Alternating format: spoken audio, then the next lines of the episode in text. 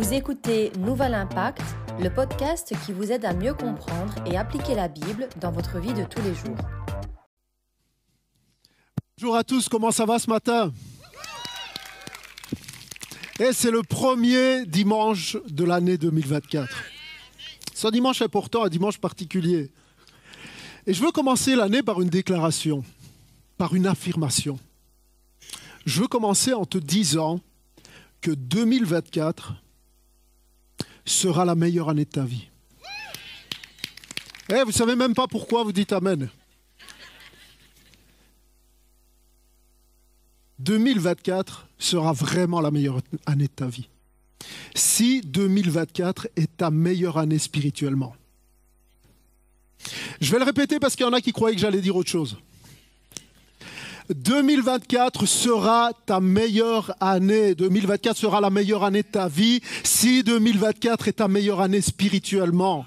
Si en ce début d'année, tu décides de dire, en 2024, je vais m'appliquer à aimer Dieu de tout mon cœur, de toute mon âme, de toute ma pensée, et mon prochain comme moi-même, alors 2024 sera ta meilleure année.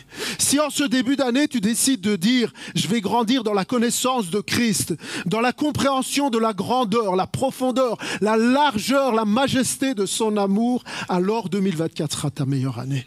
Si tu décides en ce début d'année de dire, je vais faire une priorité de la prière, de la méditation, de la parole de Dieu, 2024 sera ta meilleure année. C'est pour ça que je suis tellement content ce matin de démarrer cette nouvelle série de messages. Parle-moi maintenant. Je suis très enthousiaste par rapport à cette série parce que je crois qu'elle est composée de messages qui vont vraiment aller à la racine de ce que peut faire l'Évangile dans une vie, dans une famille, dans une communauté, dans une société. Je dirais que Parle-moi maintenant est une série libératrice, une série de délivrance. Parce que je crois qu'il y a beaucoup de chrétiens qui viennent ici tous les dimanches comme menottés, comme emprisonnés par toutes sortes de choses depuis tellement longtemps que tu en es arrivé à croire normal. Je suis là pour te dire que ce n'est pas normal. Tu n'es pas obligé de vivre dans la peur toute ta vie, tu n'es pas obligé de vivre dans les addictions toute ta vie, tu n'es pas obligé de vivre reclus toute ta vie. Il y a la liberté parce que l'Esprit de Dieu qui a ressuscité Christ est en toi. Alors est-ce que tu es prêt pour cette série de messages? Hey Ce qu'on va faire durant cette série de messages essentiellement, c'est qu'on va aller déraciner, abattre les idoles et les mensonges qui sont dans nos vies pour nous saisir ou nous ressaisir de notre véritable identité en Christ. Tout un programme. Surtout pour ceux qui viennent à l'Église un peu comme la chose religieuse à faire. Pour ceux qui viennent à l'Église comme quelque chose d'important pour leur développement personnel. Ceux qui viennent à l'Église pour se sentir mieux, vous voyez ce que je veux dire? Alors en 2024, je vais manger bio, je vais faire du sport, je vais aller à l'église, je vais aller me coucher plus tôt. Si c'est dans cette optique-là que tu viens à l'église, tu perds ton temps. Viens pas le dimanche à l'église. Va faire du paddle, au moins tu perdras des calories. La seule posture quand tu viens à l'église, c'est d'accepter d'être poussé, bousculé en dehors de ta zone de confort, d'être confronté sur certaines choses qui sont là à l'intérieur de ton cœur, auxquelles tu tiens, mais pour lesquelles Dieu te dit, il faut avancer. Riais cette semaine parce que j'ai appris que semblerait qu'il y a des prédicateurs qui utilisent l'intelligence artificielle pour composer leurs sermons. Ça m'a fait rire parce qu'il est clair que l'intelligence artificielle en sait plus sur la Bible que j'en saurais jamais. Mais il y a une chose que l'IA n'a pas. C'est l'Esprit de Dieu à l'intérieur de lui. Et pourquoi je te dis ça? Afin que tu réalises quand tu viens ici le dimanche matin que mon rôle, mon travail ici, c'est de te dire ce que Dieu veut que je te dise ton rôle, ton travail à toi, si je te prêche la vérité, est de dire Seigneur, parle, ton serviteur écoute. Ton rôle, c'est pas de comprendre, c'est même pas d'être ému, c'est même pas d'être d'accord avec moi. Ton rôle, c'est de passer à l'action. Raison pour laquelle, en ce premier dimanche, je voudrais vous proposer qu'on prenne ensemble une résolution pour l'année 2024. Est-ce que vous êtes prêts à prendre une résolution tous ensemble? Tu as peut-être pris des résolutions à la maison, tu vas faire régime, tu vas faire du sport, ça, ça va durer trois semaines, mais une vraie résolution, vous voyez ce que je veux dire? La résolution de dire tous ensemble, si vous êtes avec moi, de dire en 2024, Pas de compréhension sans action. Pas de compréhension sans action, pas d'émotion sans action, pas de vision sans action. Je me lève et je dis, je comprends la parole de Dieu, je la reçois et je vais me mettre à l'action en 2024. Ok, si tu es d'accord avec moi, tape dans la main deux, trois personnes autour de toi et tu leur dis, pas de compréhension sans action en 2024.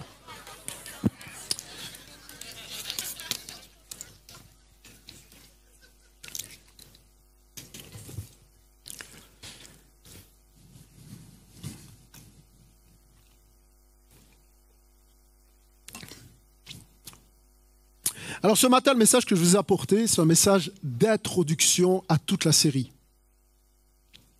Ce qu'on va faire durant les prochains dimanches, ça va durer jusqu'au dimanche de Pâques, environ 10-8 dimanches sur la série Parle-moi maintenant. Ce qu'on va faire, c'est qu'on va parcourir un livre particulier de la Bible, qui est l'Épître aux Éphésiens.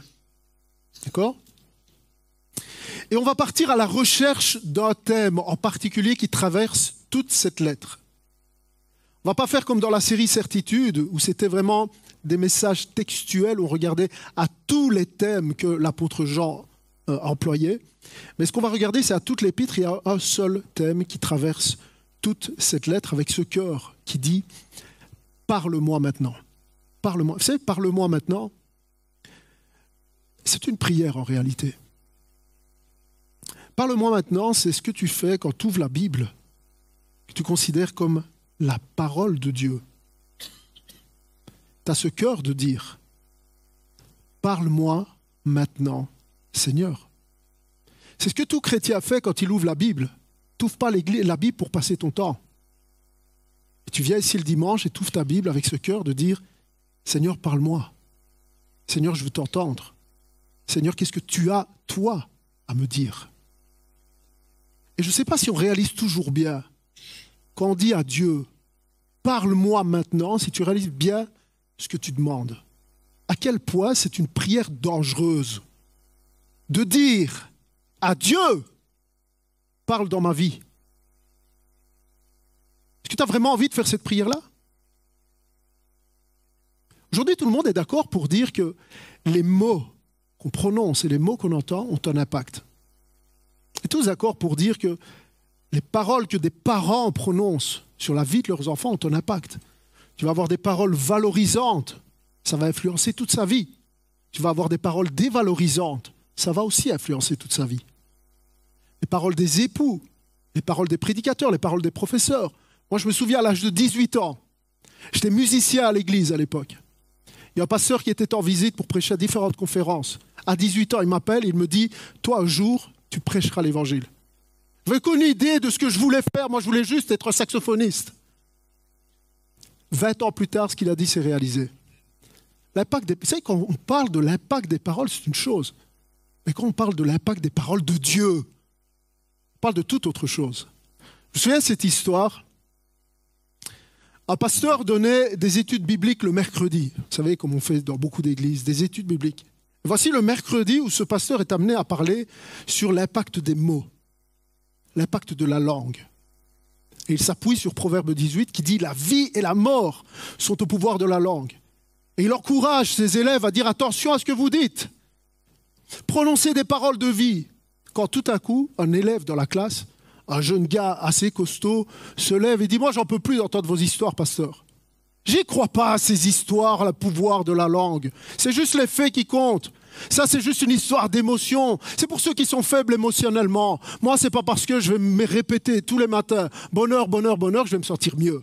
Et c'est pas parce que je vais me répéter malheur que je vais me sentir moins bien. C'est juste pour les faibles, ça. Et le pasteur le regarde et lui dit De toute façon, vous n'êtes qu'un idiot et vous n'y comprenez rien. Le gars, ne croit pas ses oreilles. Il s'approche du pasteur comme ça. J'ai pas bien compris ce que vous avez dit, pasteur. Et le pasteur se confond en excuse, excuse-moi mon frère, ça a dépassé mes pensées, tu sais, je suis fatigué, je t'aime tellement, viens. Et il tombe dans les bras l'un de l'autre et il se demande pardon, le gars retourne s'asseoir. Le pasteur regarde son auditoire avec un sourire en coin et dit, vous venez d'avoir une démonstration de la puissance des mots. Avec une phrase, le gars est en fureur, avec une phrase, le gars tombe dans mes bras. La puissance des mots. Mais quand on parle de la puissance de ce que Dieu prononce, de ce que Dieu dit, Hmm. Il y a quelques traces dans la Bible de ce que Dieu dit. D'ailleurs, la Bible commence comme ça, Genèse chapitre 1, verset 2. Dieu dit. Dieu dit que la lumière soit et la lumière fut. C'est tout petit échantillon de ce qui se passe quand Dieu parle. Vous amenez à réaliser que tout ce que Dieu a créé, il ne l'a pas fabriqué. Dieu l'a déclaré. Et c'est arrivé. Dieu dit que la lumière soit. Ça veut dire quoi? Ça veut dire que quand toi, mon frère, ma soeur, tu viens ici le dimanche matin, quand toi, mon frère, ma soeur, tu ouvres ta Bible et que tu dis, parle-moi maintenant. Tu es en train de prendre le risque que Dieu dise dans ta vie que la lumière soit. Et si Dieu dit dans ta vie que la lumière soit, oh c'est ma prière, au nom de Jésus, que les ténèbres reculent, que la mort recule, que le péché recule et que la lumière soit dans ta vie. Parle-moi maintenant. Est-ce qu'il y a des chrétiens audacieux ici, dans ce lieu, qui sont prêts, là maintenant, à faire cette prière, de dire, parle-moi maintenant. Si fais cette prière à haute voix, parle-moi maintenant. Si tu as envie que Dieu prononce des mots sur ta vie, si tu as envie que Dieu dise dans ta vie que la lumière soit, tu peux faire cette prière maintenant. Parle-moi maintenant, Seigneur. On va regarder à l'épître aux Éphésiens. Vous savez, l'épître aux Éphésiens, je vous le disais, est est un livre particulier dans la Bible qui est étudié par énormément de monde. Beaucoup de théologiens sérieux se sont penchés sur l'épître aux Éphésiens. Et la particularité des théologiens, c'est qu'ils ne sont jamais d'accord entre eux. Et c'est super que les théologiens ne sont pas tous d'accord entre eux. On n'est pas tous obligés d'être d'accord sur les mêmes choses. Mais il y a une chose sur laquelle les théologiens sont tous d'accord. C'est pour dire que l'épître aux Éphésiens, qui est dans la Bible, qui est dans ta Bible, dans ton smartphone, est vraiment un chef-d'œuvre, est vraiment la parole de Dieu. Je donne quelques citations. Armitage euh, Robinson dira au sujet de l'épître aux Éphésiens, il dit c'est vraiment le chef-d'œuvre des écrits de Paul. Taylor Coleridge a écrit au sujet d'Éphésiens, c'est le texte le plus divin jamais réalisé par un homme, rédigé par un homme. John Barclay, qu'on cite souvent, a écrit Éphésiens est la reine des épîtres. Il y a un autre théologien, l'ancien président du réputé séminaire théologie de Princeton, qui lui est devenu chrétien en lisant Éphésiens. Et il dit ceci, suivez avec moi, John Mackay, c'est à ce livre que je dois ma vie. Et je suis sûr, on a beaucoup, en rentrant à la maison, vous allez commencer à lire Éphésiens. Ça vous donne pas envie de lire l'épître aux Éphésiens Moi, je vous encourage à lire l'épître aux Éphésiens en une traite, et puis un chapitre par jour, et puis un demi-chapitre par jour durant toute cette série. Plongez-vous dans l'épître aux Éphésiens. C'est à ce livre que je dois ma vie. L'épître aux Éphésiens est l'essence la plus pure de la religion chrétienne, le condensé le plus parfait de notre foi, le plus actuel des livres bibliques. Et puis John Stott. Vous savez, John Stott, c'est particulier parce que il est appelé par plusieurs le pape des évangéliques. Bien sûr que les évangéliques n'ont pas un pape, mais c'est pour parler de son influence. Il est parmi les 50 personnalités les plus influentes au monde, selon le classement du New York Times. John Stott a vraiment influencé toute une génération. Il écrit ceci La lettre aux Éphésiens est un magnifique abrégé de l'Évangile et de ses applications pratiques. Remarquablement complet dans sa concision, sa lecture ne peut que susciter, voilà ce qui va t'arriver durant cette série, l'admiration, l'adoration envers Dieu, but de tout ce qu'on fait, et le désir profond d'y conformer sa vie. Voilà pourquoi tu as besoin d'être là tous les dimanches de cette série. Parce que tu es là peut-être et tu entends la parole de Dieu dimanche après dimanche, mais il n'y a pas forcément le désir d'y conformer ta vie.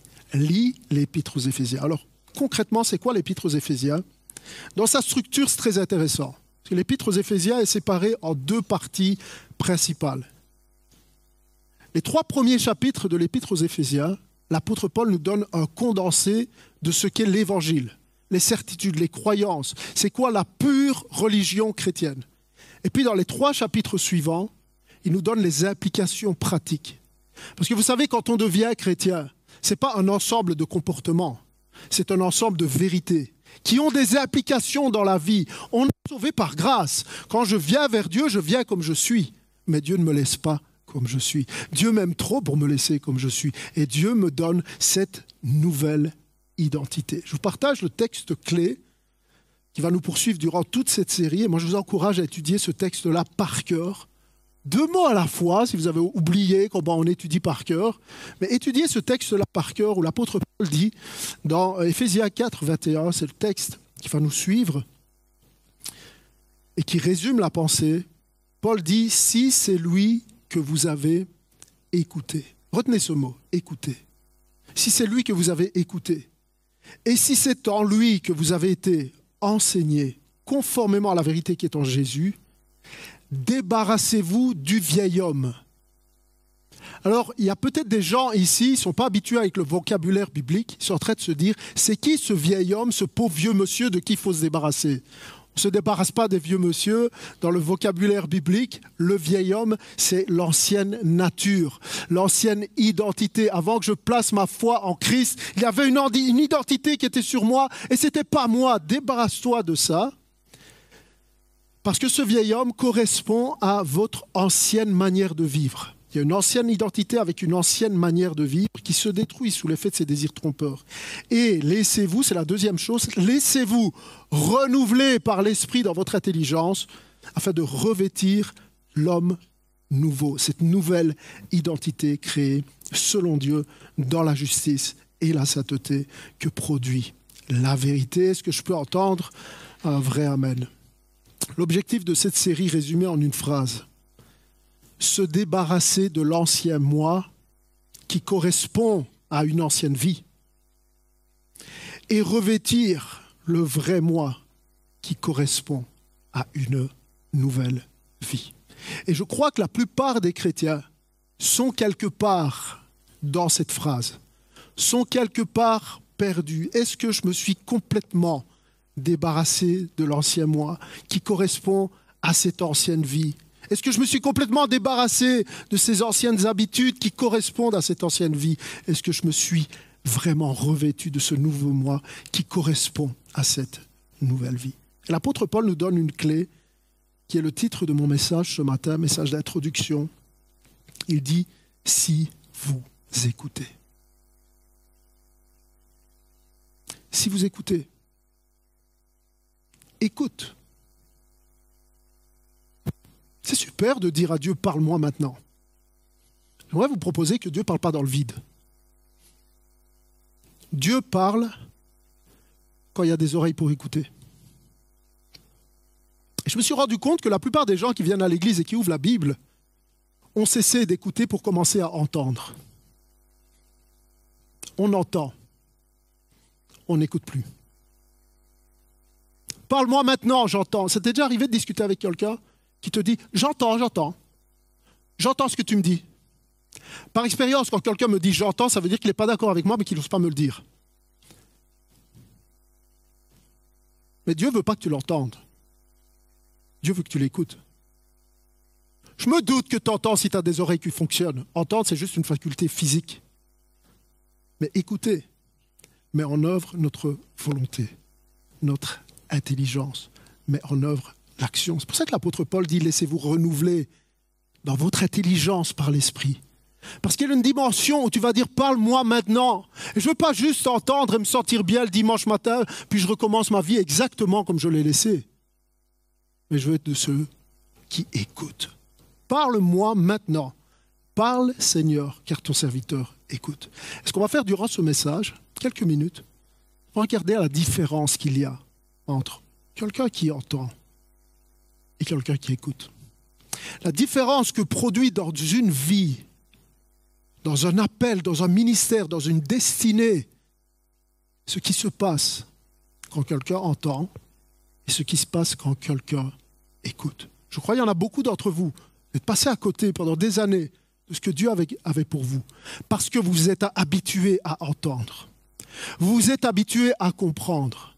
Vous vous êtes habitués à être ému. Vous êtes habitués à être d'accord sans jamais écouter, sans jamais mettre l'action derrière. Mais il y a une église qui a pris une résolution en 2024 et qui a dit en 2024, pas de compréhension sans action. Amen. On va regarder à la vie d'un homme qui entend et à la vie d'un homme qui écoute. Élie et Samuel. Élie est celui qui entend, Samuel est celui qui écoute. On va voir les conséquences dans leur vie.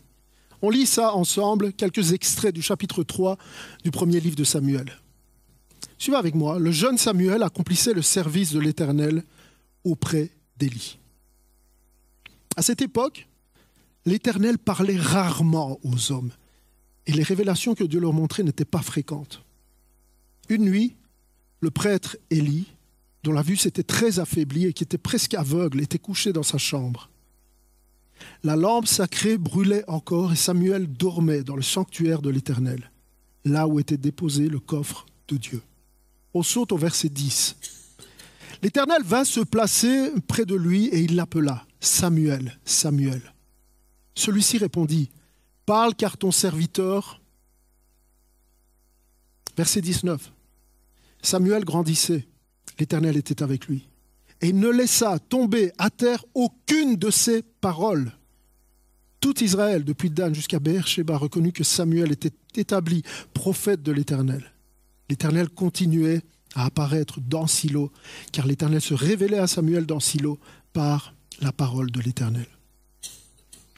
Ce que je veux que tu vois ici, c'est qu'il y a deux hommes qui correspondent à deux époques, à deux atmosphères spirituelles, à deux temps, à deux générations.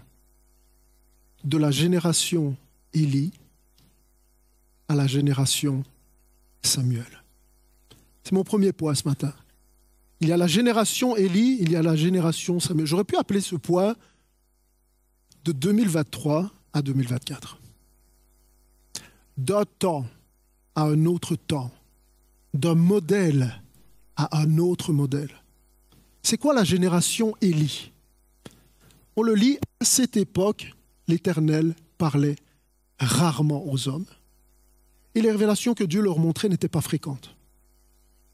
La génération Élie, c'est un temps, c'est une atmosphère spirituelle, c'est une saison dans ma vie chrétienne, où Dieu ne fait pas grand-chose, où Dieu ne me parle pas beaucoup, et c'est OK. C'est OK comme ça. L'Éternel parlait peu. Une saison où dans ma vie chrétienne,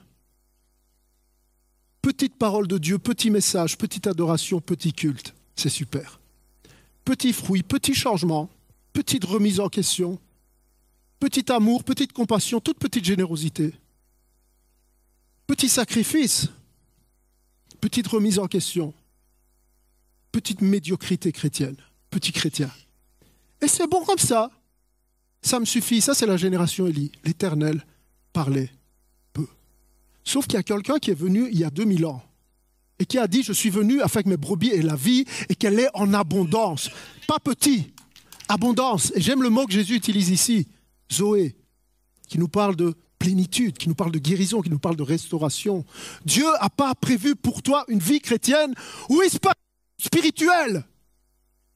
Dieu a prévu pour toi une vie où tu es connecté à lui, une vie où tu es alimenté à la source, une vie où tu peux dire Parle Seigneur, car ton serviteur est ton serviteur. Génération Élie est la génération où Dieu parle peu et on conjugue Dieu et l'action de Dieu au passé. Oh, quand je suis devenu chrétien, Dieu faisait plein de choses, mais là, il ne se passe pas grand-chose.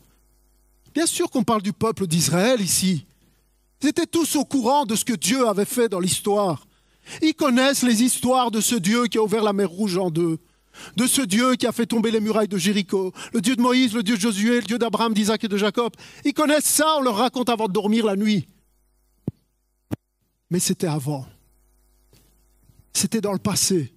Dieu faisait plein de choses avant, dans ma vie. Au moment où je me suis converti, il y avait de l'évangélisation, il y avait de la louange, j'étais connecté, Dieu me parlait. Il y avait des rêves, il y avait des projets, il y avait un ministère, mais, mais là, il ne se passe plus grand-chose. Une génération, une atmosphère spirituelle où Dieu parle peu parce qu'il y a peu de gens qui écoutent. Parce que c'est ça la génération Élie, principalement. Élie est quelqu'un qui avait cessé d'écouter Dieu pour commencer à l'entendre et c'est ce que dit Dieu quand il va voir Samuel. Samuel, Samuel. Samuel dit, parle Seigneur, ton serviteur écoute. En substance, Dieu dit, il y a là un leader chrétien, il y a là un leader spirituel. qui est au courant des choses, qui comprend les choses. Au verset 13, ça dit littéralement, Dieu parle au sujet d'Élie. Il avait connaissance des choses, mais il ne faisait rien. Élie voyait que dans sa vie et dans le peuple et dans sa famille, il y avait beaucoup de choses dysfonctionnelles. Élie le savait.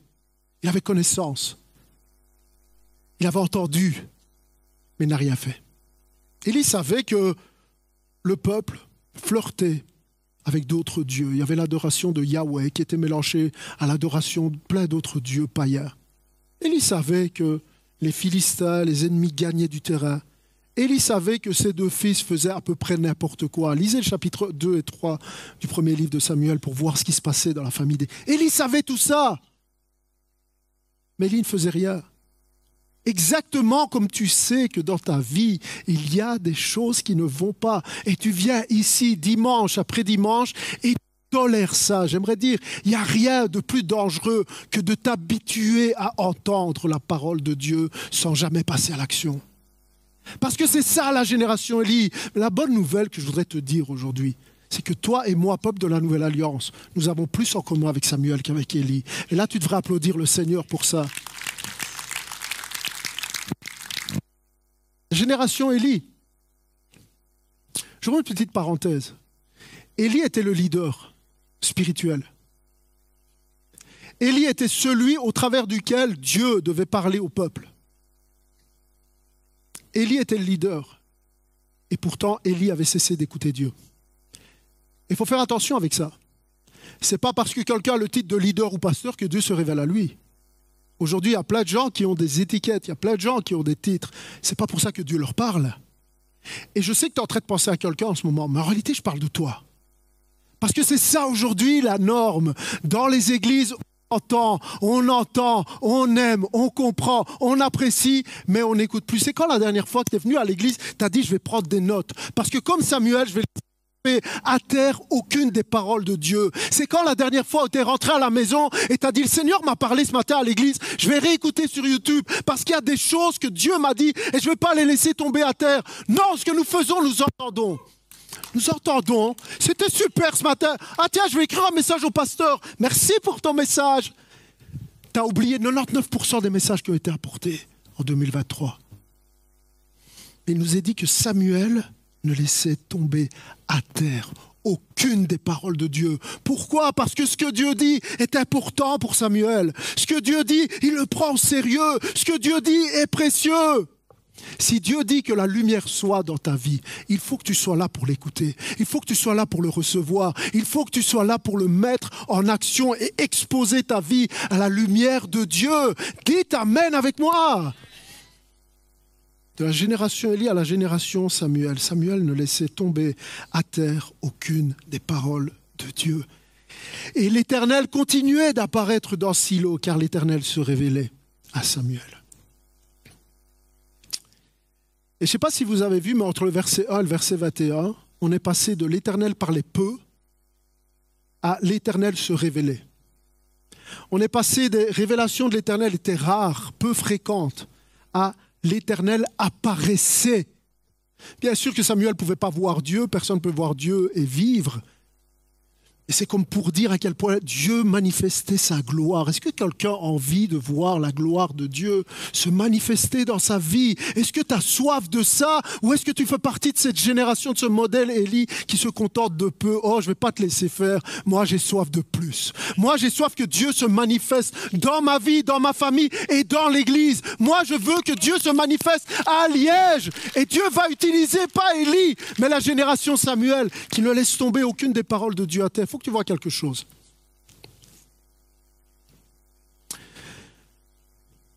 Quand je te dis que toi et moi sommes proches, ressemblons à Samuel, pourquoi je te dis ça? Si tu regardes au contexte, la naissance de Samuel est déjà l'objet d'un miracle. Samuel ne devait jamais voir le jour. En réalité, la maman de Samuel, une femme qui s'appelle Anne, était stérile. Elle a prié des années, Seigneur, donne-moi un fils, donne-moi un enfant. Dieu va exaucer Anne. Elle va enfanter et elle va lui donner le nom de Samuel. Samuel qui signifie Dieu exauce. Dieu répond, Dieu entend. qu'il y a des Samuel dans la salle? Dieu exauce. Samuel va voir le jour, Dieu donne un enfant à Anne. Et immédiatement, que fait Anne? Anne va prendre l'enfant, elle réalise quelque chose que beaucoup d'entre nous n'avons pas réalisé, que quand Dieu nous donne quelque chose, en réalité, ce n'est pas pour nous, c'est pour bénir les autres. Et Anne va faire quelque chose d'important, elle va consacrer Samuel à Dieu. Écoutez la prière d'Anne. Elle dit, L'Éternel m'a accordé ce que je lui demandais. À mon tour, je veux le consacrer à l'Éternel pour toute sa vie, il lui sera consacré. Ce que je veux que tu vois, c'est que Samuel appartenait à Dieu. Samuel était scellé, Samuel était marqué. Ça nous dit que quand Samuel est arrivé au temple, on a mis sur lui l'éphod. L'éphod, c'est le vêtement qui était réservé aux prêtres. Samuel appartient à Dieu. Samuel est consacré, Samuel est donné à Dieu. Samuel est marqué. Laisse-moi te dire, il y a un autre qui est marqué. C'est toi. Il y a un autre qui appartient à Dieu. C'est toi. Il y a un autre qui a été donné à Dieu à cause de la mort de Jésus à la croix. C'est toi et moi. J'aimerais te dire, tu as été marqué. Tu as été consacré. L'apôtre Paul, dans 1 Corinthiens 6, 19, dit Vous ne vous appartenez plus à vous-même. Exactement comme Samuel. Ce n'est pas un enfant comme les autres. Samuel appartenait à Dieu. Toi et moi. 2 Corinthiens 1, 22, j'aime la Bible. Dieu nous a marqués de son empreinte et a mis l'esprit comme un gage dans notre cœur. S'il y a une chose que je veux que tu retiennes ce matin, tu es marqué. Tu es marqué. Tu es marqué de l'empreinte de Dieu. Oh, Nico devrait écrire un nouveau chant, l'empreinte de Dieu. Tellement fort. Je suis marqué. Tu es marqué, mon frère, ma soeur. Et tu es marqué par Dieu. Et je sais, il y en a beaucoup d'entre vous, vous êtes marqués par la vie.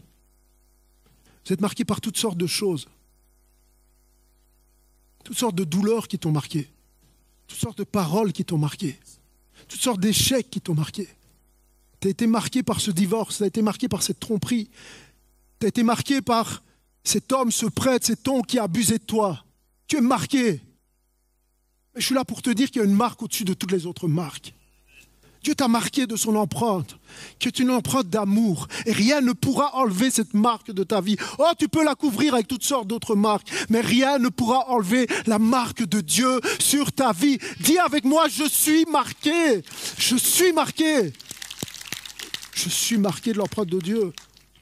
Et ce qu'on va faire durant toute cette série, c'est qu'on va marteler cette vérité à ton esprit. Il y a beaucoup d'identités, il y a beaucoup de marques qui veulent couvrir. Il y a le vieil homme et ses anciennes habitudes. Mais laisse-moi te dire, tu es marqué peu importe ce que tu as vécu. Et peut-être certains peuvent considérer ça comme un cliché. Je suis marqué de l'empreinte de Dieu. Peut-être ici, il y a quelqu'un qui est découragé. Il y a quelqu'un qui n'en peut plus. Il y a quelqu'un qui se demande, est-ce que, ma vie a encore un sens? Quelqu'un qui est désespéré. Cet xième remariage, cet xième échec, cet xième faillite, cet xième euh, essai à l'école, cette xième perte d'emploi. Est-ce que ma vie a encore un sens? Je suis venu pour te dire que peu importe ce que tu vis, Dieu t'a marqué pour un but. Ta vie a un sens. Dieu a un but pour ta vie. Et la raison pour laquelle il t'a marqué, exactement comme il a marqué Samuel, c'est qu'en son temps, si tu marches dans sa volonté, si tu es de ceux qui disent Parle Seigneur, ton serviteur écoute, si tu es de ceux qui disent Je ne vais pas me contenter de comprendre, mais je vais passer à l'action, il y a un but, il y a un sens. Oh, ne passe pas à côté de ce que Dieu a prévu pour toi, simplement parce qu'il y a des marques sur ta vie. Mais laisse la marque de Dieu surplomber toutes les autres marques. Quelqu'un dit avec moi, je suis marqué. Par la foi, dis-le, je suis, je suis marqué de la génération Élie à la génération Samuel, de la validation publique à la validation privée. Verset 1 au verset 19. Des années passent entre le jeune Samuel au service d'Élie et Samuel, le prophète que tout le monde vient voir, il y a des années.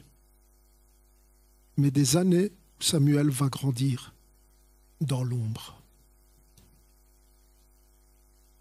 Des années où Samuel ne recherche même pas la validation publique.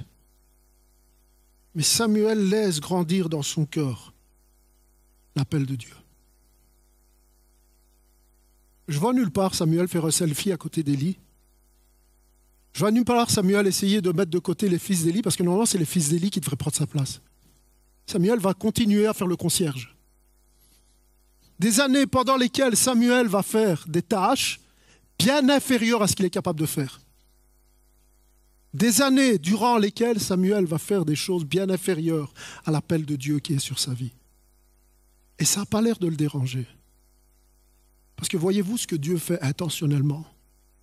C'est qu'il nous valide dans l'ombre. Il nous valide dans le secret. Il nous valide quand personne ne voit. Et ça dit Dieu était avec Samuel. Je sais pas le nombre de fois dans le livre de Samuel où il est dit Dieu était avec Samuel, la faveur de Dieu était avec Samuel, Dieu était avec, était avec Samuel. Pourquoi Dieu était avec Samuel et n'était pas avec moi? Presque entendre Dieu dire J'étais avec Samuel parce que Samuel était avec moi. Et il y en a, tu rejettes Dieu de ta vie et tu te demandes pourquoi Dieu n'est pas avec toi.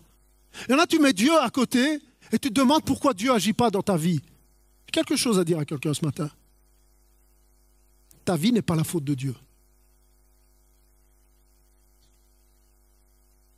Et toi, tu passes ton temps à blâmer, à accuser Dieu, parce qu'il n'a pas fait ce que tu penses qu'il a dit qu'il allait faire, pendant que Dieu attend que toi, tu fasses ce que tu as dit que tu allais faire. Ah Seigneur, si tu fais ça, je... Et Dieu attend toujours, parce que tu l'as jamais fait. Il y a une validation qui est là, qui est dans l'ombre. Il y a un temps durant lequel Samuel va ancrer ses racines. pourquoi Dieu valide dans le secret? Pourquoi Dieu ne met pas directement Samuel en lumière? Pourquoi c'est ce que Dieu fait avec toi aussi? Parce que Dieu connaît la stratégie du diable. Ce que fait le diable, c'est qu'il essaye toujours de tuer l'appel, de tuer le ministère, de tuer le rêve, de tuer la destinée, quand c'est à l'état de graine, quand c'est à l'état infantile. Il suffit d'observer ça. Quand Jésus est né, que certains ont eu peur qu'un roi allait remplacer un autre roi. Ils ont tué tous les bébés de moins de trois ans. Pourquoi? Parce que le diable préfère tuer un roi sous la forme d'un enfant.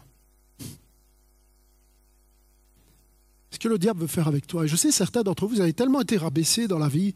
Eh, tu seras comme ta mère.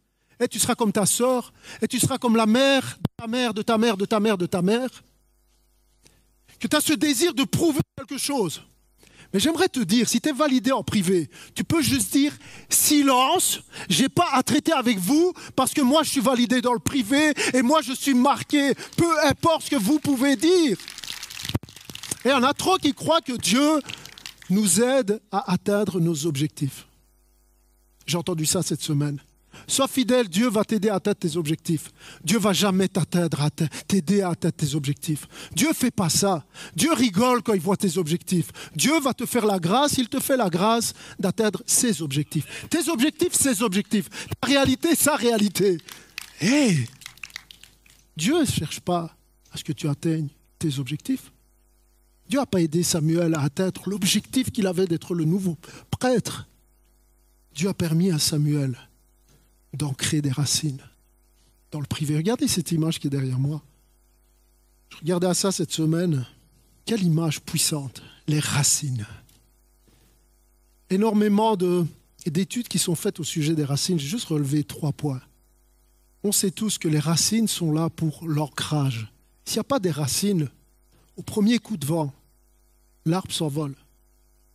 Il faut un ancrage, il faut des racines. Une chose que j'ai remarquée, c'est qu'il y a plein de gens n'arrivent pas à s'enraciner dans une église parce qu'ils n'ont pas laissé ce que Dieu a semé dans leur cœur, ils n'ont pas laissé l'appel de Dieu dans leur cœur s'enraciner. Quand il n'y a pas de racines à l'intérieur, il n'y a pas non plus de racines à l'extérieur. Je voudrais t'encourager, citer deux passages. Enracine-toi, laisse les racines prendre place dans ton cœur et enracine-toi dans une famille, enracine-toi dans une église. Les racines permettent l'absorption des nutriments. Ce qui m'a surtout parlé, je ne savais pas que les racines permettent aux arbres de s'entraider. Ça dit qu'une mise en commun des ressources est possible grâce aux racines afin d'aider les arbres voisins plus faibles. C'est ce qui se passe. Quand tu laisses ce que Dieu a mis dans ton cœur prendre des racines, quand tu, laisses le temps du processus, tu deviens aussi une source de bénédiction, une source de bénédiction pour ceux qui sont autour de toi, pour ceux qui sont plus faibles. Note ceci. Ce que l'ennemi ne peut pas détruire, il le distrait. Et le diable ne peut pas te détruire.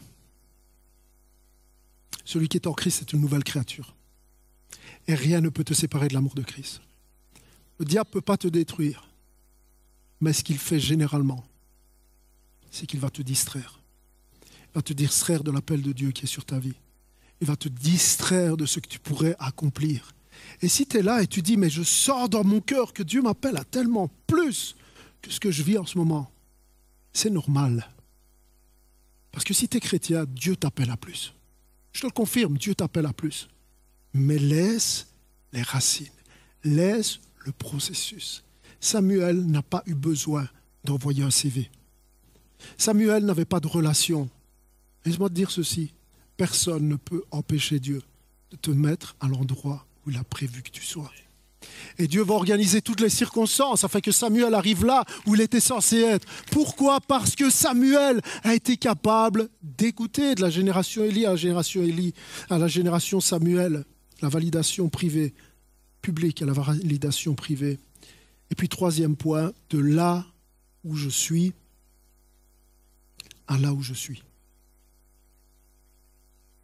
Verset 15 dit, Samuel resta couché jusqu'au matin. J'aime ça. Dieu vient parler à Samuel. Il révèle des secrets. Il révèle des choses incroyables. Je ne sais pas vous, parce que vous êtes certainement très humble. Mais si moi j'avais été à la place de Samuel et que Dieu me disait ça à moi, je ne suis pas sûr que j'aurais pu rester couché en regardant mon iPhone 13. Peut-être j'aurais eu envie de me lever, d'aller frapper à la porte de Élie, mon boss, et lui dire alors, comment te dire? Il est bien ton bureau. Tu vois les cartons là? Je suis l'homme de Dieu. Mais ça dit que Samuel resta couché jusqu'au matin. Et la phrase juste après, elle dit quoi? Puis il ouvrit les portes de la maison de l'Éternel. Puis il fit ce qu'il faisait tous les autres matins. Puis il fit la dernière chose que Dieu lui avait demandé de faire. Samuel reçoit un appel incroyable. Il y a une destinée, il y a un rêve, il y a une semence qui est là. Mais Samuel va rester fidèle à faire la dernière chose que Dieu lui avait demandé de faire, de là où il est à là où il est. Mais il y a une différence. Pourquoi je te dis ça? Parce que l'appel de Dieu, en ce qui concerne Samuel et en ce qui te concerne, c'est vas-tu faire la différence là où tu es? Vas-tu faire la différence dans ta famille? Vas-tu me représenter au bureau, à l'école Vas-tu briller à la salle d'audience, à l'usine, sur le chantier, là où tu es? Je t'appelle pas forcément à être sous les projecteurs entre Nico et Amy. Tu sais, pasteur, moi j'ai la musique dans la peau. Regarde, je fais des vibes. Et de là où tu es à là où tu es. Mais vas-tu me représenter? Vas-tu être fidèle? Vas-tu être celui qui fait la différence là où tu es comme Samuel? Dieu a semé quelque chose dans sa vie et Dieu l'a amené. Maintenant, il y a une nuance que tu dois voir dans ce texte. C'est que ça dit, Élie dormait dans sa chambre. Élie est celui qui entend. Et Élie est celui à qui Dieu parle même plus. Mais Samuel dormait dans le sanctuaire de l'Éternel, là où était déposé le coffre de Dieu. Et la question que j'ai envie de te poser, c'est où vas-tu dormir en 2024 où vas-tu poser ta tête en 2024 Est-ce que tu vas rechercher le confort de ta chambre? Comprenez le symbole? Ou est-ce que tu vas dormir dans le sanctuaire, là où il y a la présence de Dieu? Ou est-ce que tu vas dormir là où il y a le coffre qui représente la présence, l'action, la parole, la bénédiction de l'Éternel? Où vas-tu dormir en 2024 Moi, j'ai choisi. J'espère que toi aussi, mon frère, ma soeur. Là où je suis, à là où je suis, d'écouter Dieu à être écouté de tous. Et je termine avec ceci. Lisez avec moi, Samuel grandissait. L'Éternel était avec lui et ne laissait tomber à terre aucune de ses paroles. Tout Israël, depuis Dan jusqu'à Beersheba, reconnut que Samuel était établi prophète de l'Éternel. L'Éternel continuait à apparaître dans Silo, car l'Éternel se révélait à Samuel dans Silo par la parole de l'Éternel. Quand on écoute Dieu, quand Dieu fait son œuvre, quand on laisse le processus de l'ombre se produire, il y a toujours un moment où tu vas avoir de l'impact. Il y a toujours un moment où tu vas prendre la parole d'une manière ou d'une autre. Il y a toujours un moment où tu vas avoir de l'influence. Voyez-vous, la différence, c'est que Samuel n'a pas eu de l'influence pour attirer les gens vers lui-même. Samuel est devenu un prophète de l'Éternel. Et la raison pour laquelle Dieu dépose un rêve, un appel, une destinée, un ministère dans ton cœur,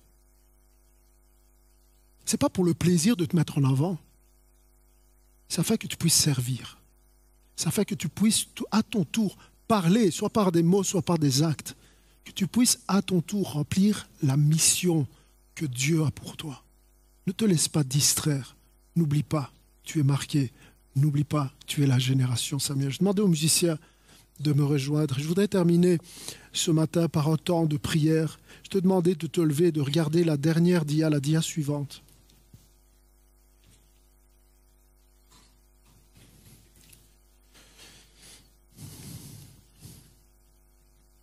J'aurais pas pu l'inventer. Verset 3, Samuel était couché. Verset 4, Samuel dit, me voici.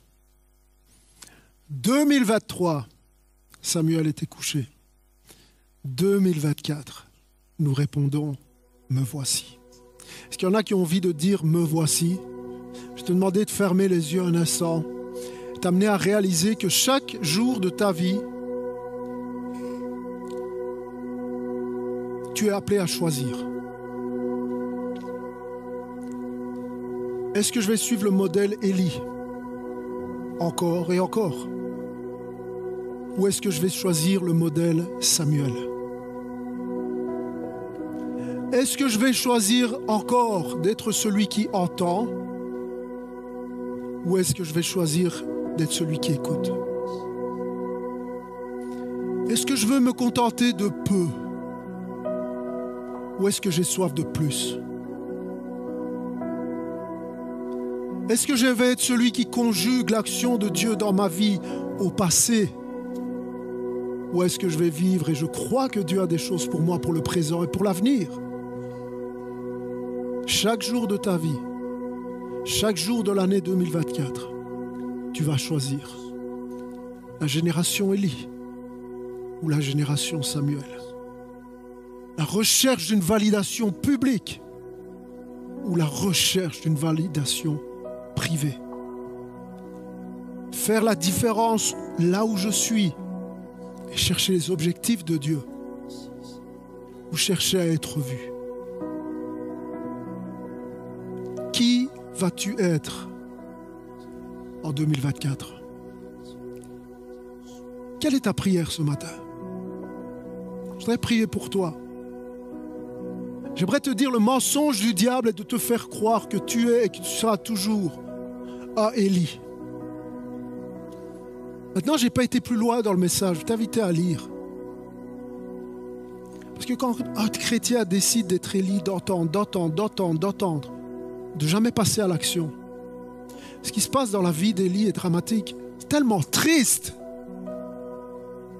Alors bien sûr que le diable ne peut pas te détruire mais il peut t'amener complètement à passer à côté de ce que Dieu a prévu pour toi. Je veux que personne sorte de ce lieu sans avoir pris la décision de dire, pour moi Seigneur, je ne sais pas ce que tu en réserve pour ma vie, mais je vais te faire confiance. Je vais te laisser me marquer. Je vais te laisser effacer toutes les marques passées qui m'ont tellement blessé. Je vais te laisser me marquer. Je t'appartiens, Seigneur. Durant tous les messages de cette série, je vais te dire, parle, Seigneur, car ton serviteur écoute. Parle-moi, Seigneur. Parle-moi, Seigneur. Jésus, je m'approche de toi ce matin pour te dire que je t'aime,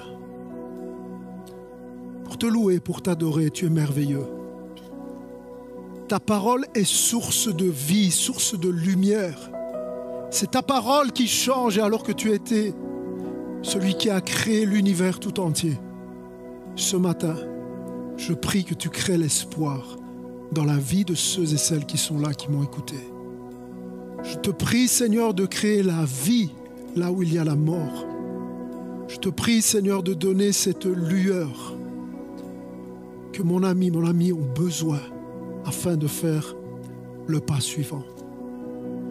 Père, je te loue parce que en ce début d'année, tu nous ouvres les yeux et tu nous permets de choisir clairement, vais-je être Élie ou vais-je être Samuel?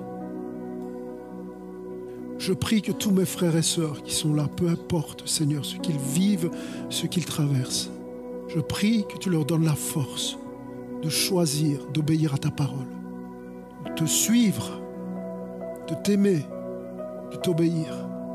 Seigneur, je prie pour ceux qui ont des combats, je prie pour ceux qui ont des souffrances. Tu nous aimes plus que nous pourrions l'imaginer, que nous soyons capables de puiser notre force dans ton amour, dans ta grâce, dans ton pardon. Merci pour ce que tu as accompli par ta parole ce matin. Je te rends toute la gloire au nom de Jésus. Et toute l'Église dit Amen et Amen.